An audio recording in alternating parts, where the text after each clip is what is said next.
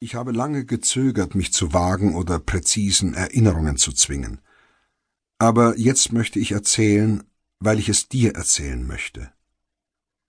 Wenn ich jetzt dir, mit der ich noch Leben vor mir habe und von der ich genau gekannt sein möchte, erzähle, spreche ich über den Tod, dessen Abwehr durch Medizin, deren Beherrschung oder Nichtbeherrschung durch Ärzte. Da sind Erfahrungen dabei, die ich gerne öffentlich machen möchte nicht als Anklage, nicht als Polemik, als Feststellungen und vor allem als Fragen. Ich werde dir den Hergang so erzählen, dass ich die Freunde, sofern sie eingreifen, bei ihren echten Vornamen nenne, die vielen Freundinnen und Freunde, du kennst die meisten schon, nur als Gruppe. Andere Namen werde ich nur den Ärzten geben. Ich denke mir die Namen nicht aus, ich suche sie auch nicht im Telefonbuch, ich entnehme sie meinen Schachbüchern. Sie haben mit Siegen und Niederlagen, gelungenen oder irrigen Analysen zu tun, auch gutem oder schlechtem Benehmen, mit Genie und Wahnsinn. Insofern scheint mir der Namensmissbrauch legitim, die Zuordnung ist absichtslos und zufällig. Weißt du, ich wünschte mir auch, dass der eine oder andere Arzt diesen Text liest und sich bewusst, bewusster macht, vor welchem Hintergrund er seine medizinischen Entscheidungen trifft. Natürlich ist von Ärzten nicht zu verlangen, Privates zu recherchieren, um Entscheidungen in Relation zu Lebenssituationen setzen zu können. Aber sie sollten aus dem Verhalten von Patienten Schlüsse ziehen, wenigstens versuchen, sich in die Situation der Kranken zu projizieren, statt mechanische Exekutoren ihres medizinischen Credos zu sein. Mach dir keine Sorgen, dass ich mich verbeiße. Im Gegenteil. Ich löse den Starrkrampf meines Kiefers, wenn von Onkologie die Rede ist. Ich werde versuchen, so kühl zu bleiben wie möglich. Die Hand soll beim Tippen so ruhig sein wie die mit dem Messer des Krebschirurgen. Das ist ein Vorsatz. Ob er gelingt, ist offen. Rotenturn, drei Jahre danach.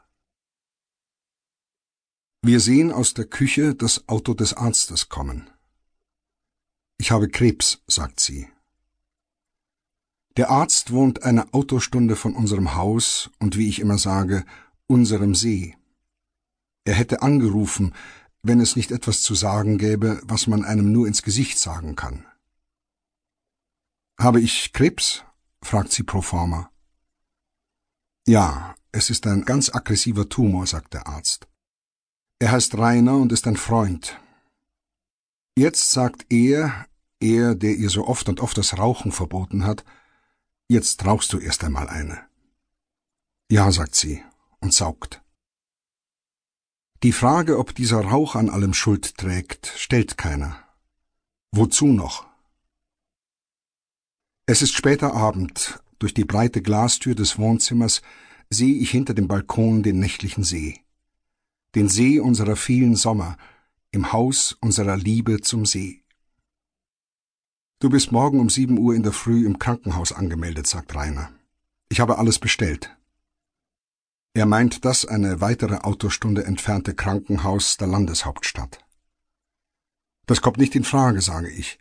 Sie muss auf die Universitätsklinik. Sie muss zum und jetzt fällt mir der Name des Krebspapstes nicht ein, der immer im Fernsehen diskutiert hatte, als es galt, einen von seinen Wahnideen besessenen Wunderheiler in die Schranken zu weisen.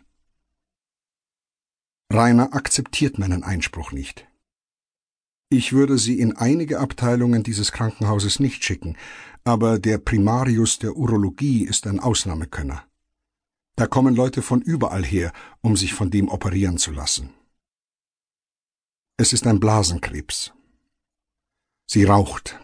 Wir schweigen. Der See gluckst wie immer.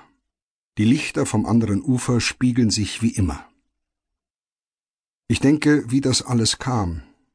Wie sie im Winter ihren runden Geburtstag gefeiert hatte, im großen Kreis ausgesuchter Freunde, in einem unvergesslich schönen Fest, wo gesungen wurde, musiziert, rezitiert, geredet. Wo sie eine kleine Rede hielt, die erste in der von mir überblickbaren Zeit von etwa vierzig Jahren. Und wie sie diese Rede hielt, so als hätte sie nie etwas anderes getan. wo mir so klar war, wie viele sie lieben und warum. Ich denke, wie ich damals die fahle Haut unter der Schminke sah und fühlte, sie hat allen Grund zur Freude, und sie freut sich auch.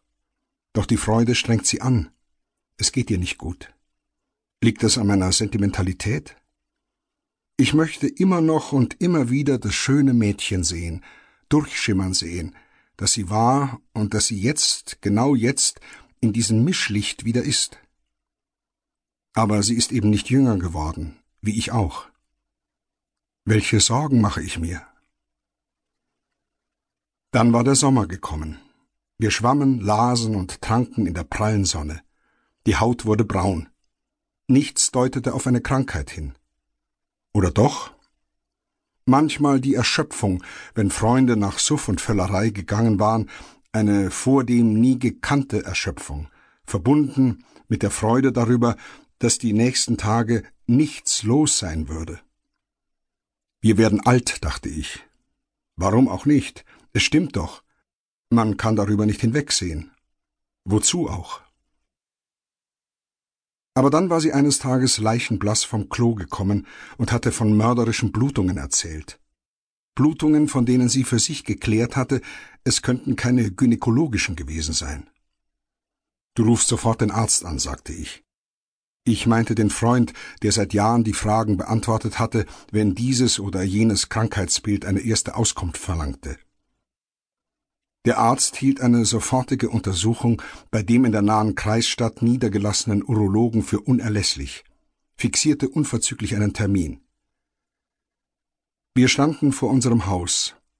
Der Sommervormittag war strahlend. Fassungslos, ja wütend bemerkte ich, dass sie mit ihrem eigenen Auto fahren wollte. Ich sagte ihr, das würde ich auf keinen Fall erlauben. Wir rufen, ich hatte das Autofahren ein Leben lang nicht erlernen wollen, sofort ein Taxi. Nein, sagte sie, ich fahre selbst. Das war diese Bestimmtheit, diese Selbstbestimmtheit, der ich viel zu verdanken hatte. Natürlich auch Schmerz. Mit Schweißperlen auf der Oberlippe stieg sie ins Auto. Ich rief unseren Sohn an.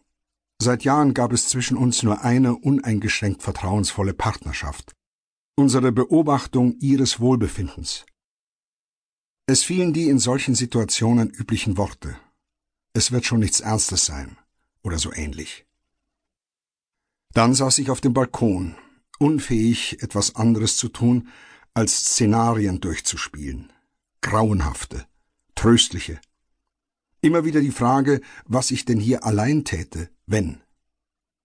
Dann wieder der Befehl zum Wegschieben aller Horrorszenarien, und der Vorwurf, mehr um sich selbst zu zittern als um sie. Nach zwei Stunden war sie wieder da. Aus dem Auto stieg eine Tote. Das hatte ich noch nie in meinem Leben gesehen. Eine stehende, sprechende Tote, an ihr Auto gelehnt. Sie erzählte, der niedergelassene Urologe sei ein grober, unhöflicher Mensch gewesen, hätte die Untersuchung bald abgebrochen mit der Begründung, die Blutung sei so stark, da könne er mit den Möglichkeiten seiner Praxis nicht sehen und erkennen. Eine Untersuchung im Krankenhaus der Kreisstadt sei erforderlich. Dort war der Mann extern für Urologie zuständig. Der Sohn bringt sie zum See. Sie ist also wieder gesund. Es ist unbegreiflich, wie das langsame Sterben der Sprache jede Logik nimmt. Sie hat die dritte Anwendung der vierten Chemotherapie hinter sich, oder die vierte der dritten, ich weiß es nicht mehr. Sie hat auch ein neues Blutverdünnungsmittel bekommen. Aus der Tiergartenklinik erzählt sie die unglaublichsten Geschichten. Dort herrschen Chaos und Anarchie. Sie ist sich sicher, dass dort in Gängen liegende Patienten für immer vergessen werden. Die Herausgabe eines Arztbriefes durch eine ungnädige Oberschwester bedurfte des Anrufes des Chefs aller Gemeindekrankenhäuser. Es ist nicht zu fassen. Die Anwesenheit des Sohnes nimmt der täglichen Tragödie ein wenig das Quälende. Er nimmt wahr, was ich schon seit einiger Zeit feststelle. Ihre Reizbarkeit und damit Ungerechtigkeit gegenüber den Gesunden. Aber ich verstehe das nur zu gut zu lange schwerst krank zu sein, ohne Hoffnung auf Genesung, aber ununterbrochen von Gesunden betreut, befragt, getröstet, belogen zu werden, muss reizbar machen.